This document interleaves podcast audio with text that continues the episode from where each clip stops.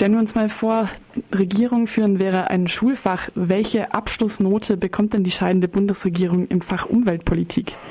Ja, das sieht leider nicht sehr gut aus. Da muss man ganz ehrlich sagen, das liegt irgendwo zwischen vier und fünf, würde ich mal vermuten, so ungefähr. Also recht mangelhaft recht mangelhaft, ja. Zwischen ausreichend und mangelhaft. Es haben äh, sicherlich ein paar gute ähm, Ideen und Ansätze äh, sind kommuniziert worden, aber in der Umsetzung ist fast alles kläglich gescheitert. Was sind denn die Hauptkritikpunkte der Umweltschutzverbände an der vergangenen Regierung in Sachen Umweltpolitik? Also es gibt im Wesentlichen drei Kernbereiche, wo wir dringenden Handlungsbedarf haben aus Umweltsicht. Das eine ist die Klimapolitik mit dem Kohleausstieg. Unsere CO2-Emissionen sind in den letzten Jahren nicht gesunken, sie steigen sogar ein bisschen. Wir sind vom Vorreiter, vom weltweiten hingekommen zu einem, der also mit Abstand schlechtere Performance hat in der Klimapolitik. Also äh, Nummer eins wirklich die, die besonders klimaschädlichen Kraftwerke abschalten. Nummer zwei die Verkehrswende. Das weiß jeder mittlerweile. Äh, die Debatte um den Dieselmotor, die Verfehlungen bei den ähm, NOx-Grenzwerten, den Stickoxiden, aber auch die grundsätzliche Frage, wie kommen wir runter von den hohen Emissionen, von der hohen Umweltbelastung des, des motorisierten Individualverkehrs. Und der dritte Punkt ist äh, die Agrarpolitik, die eben massiv auf den Erhalt der biologischen Vielfalt durchschlägt, aber auch auf das Tierwohl. Auch das kennen wir jetzt aktuell wieder, der Fipronil-Skandal.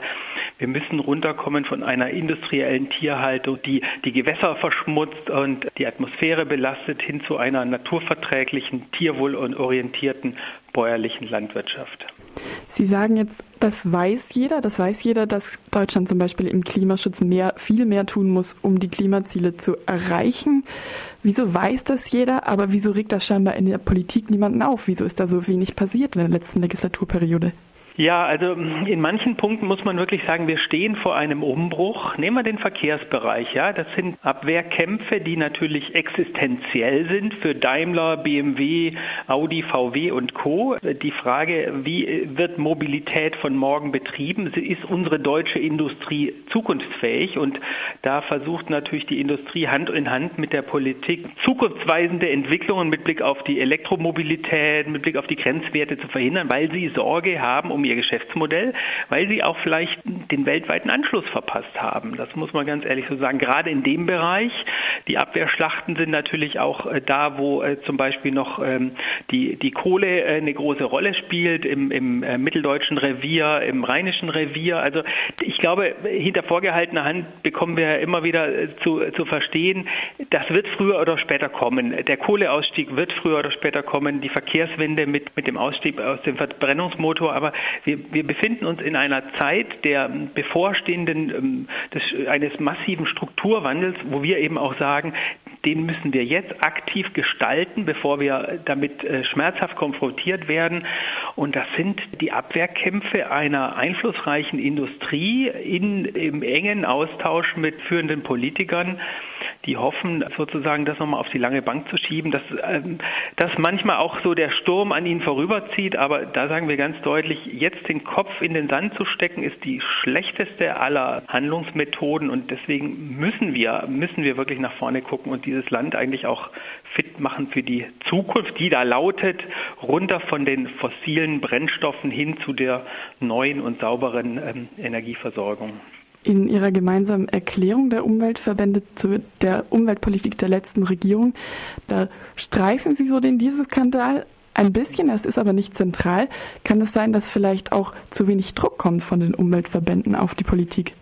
Naja, also wir, wir versuchen alles und ich glaube gerade unsere Kollegen von der Deutschen Umwelthilfe zum Beispiel, die jetzt die Gerichtsverfahren angestrengt haben in Stuttgart und anderswo in München, die, also das ist ja deutlich. Ich würde wirklich sagen, ähm, in manchen Bereichen, also wenn wir uns mal vor Augen führen, die Debatte um, um den Verbrennungsmotor, die hätten wir vor fünf Jahren noch nicht geführt. Ja, jetzt ist allen bewusst, da kommt was auf uns zu. Mehr Möglichkeiten, also wir, wir üben den Druck aus, so wie wir es können. Wir stehen auf der Straße, wir stehen vor dem Kanzleramt, äh, wir machen äh, Pressekonferenzen, äh, Materialien.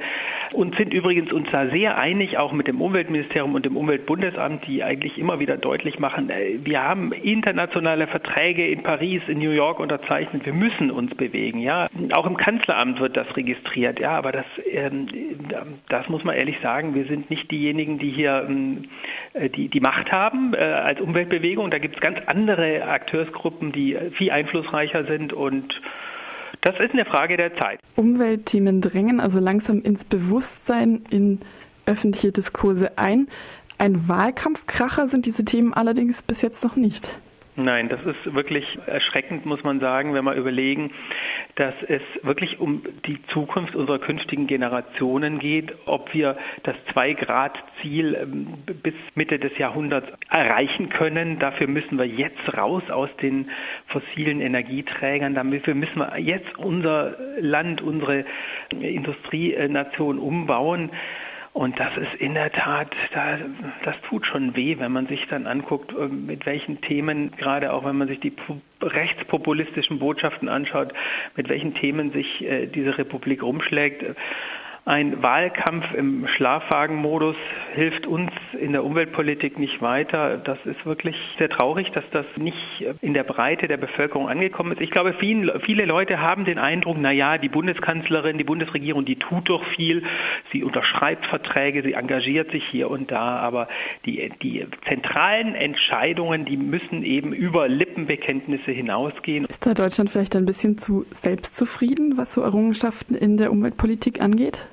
Ja, also ähm, wie ich eben schon gesagt habe, viele sind der Meinung, wir sind immer noch der große Musterknabe in Europa. Ja, wir trennen doch unseren Abfall, wir bemühen uns, äh, uns umweltverträglich zu verhalten im, im Alltag. Wir kaufen auch mal im Bioladen ein. Natürlich ist da auch vieles schon schon passiert, aber dass äh, unsere CO2-Emissionen in den letzten Jahren gestiegen sind und nicht gesunken, ja, dass ähm, unsere äh, Pkw-Flotte immer äh, nicht, nicht weniger ausstößt, äh, sondern der Verkehrssektor uns mehr, immer mehr Probleme bereitet, ja, weil wir einen enorm wachsenden Güterverkehr haben, weil unsere Pkw immer leistungsstärker und schwerer werden, ja, dass wir also völlig gegenläufige Trends stillschweigend ähm, akzeptieren, das ist uns oft gar nicht mehr bewusst und damit auch, äh, dass wir schon lange nicht mehr der Musterknabe in Europa oder der, auf der Welt sind. Da gibt es andere Länder, zum Beispiel Großbritannien, die sich da sehr stark engagieren durch einen entsprechenden, durch Vorgaben, durch auch CO2-Mindestpreise, durch gewisse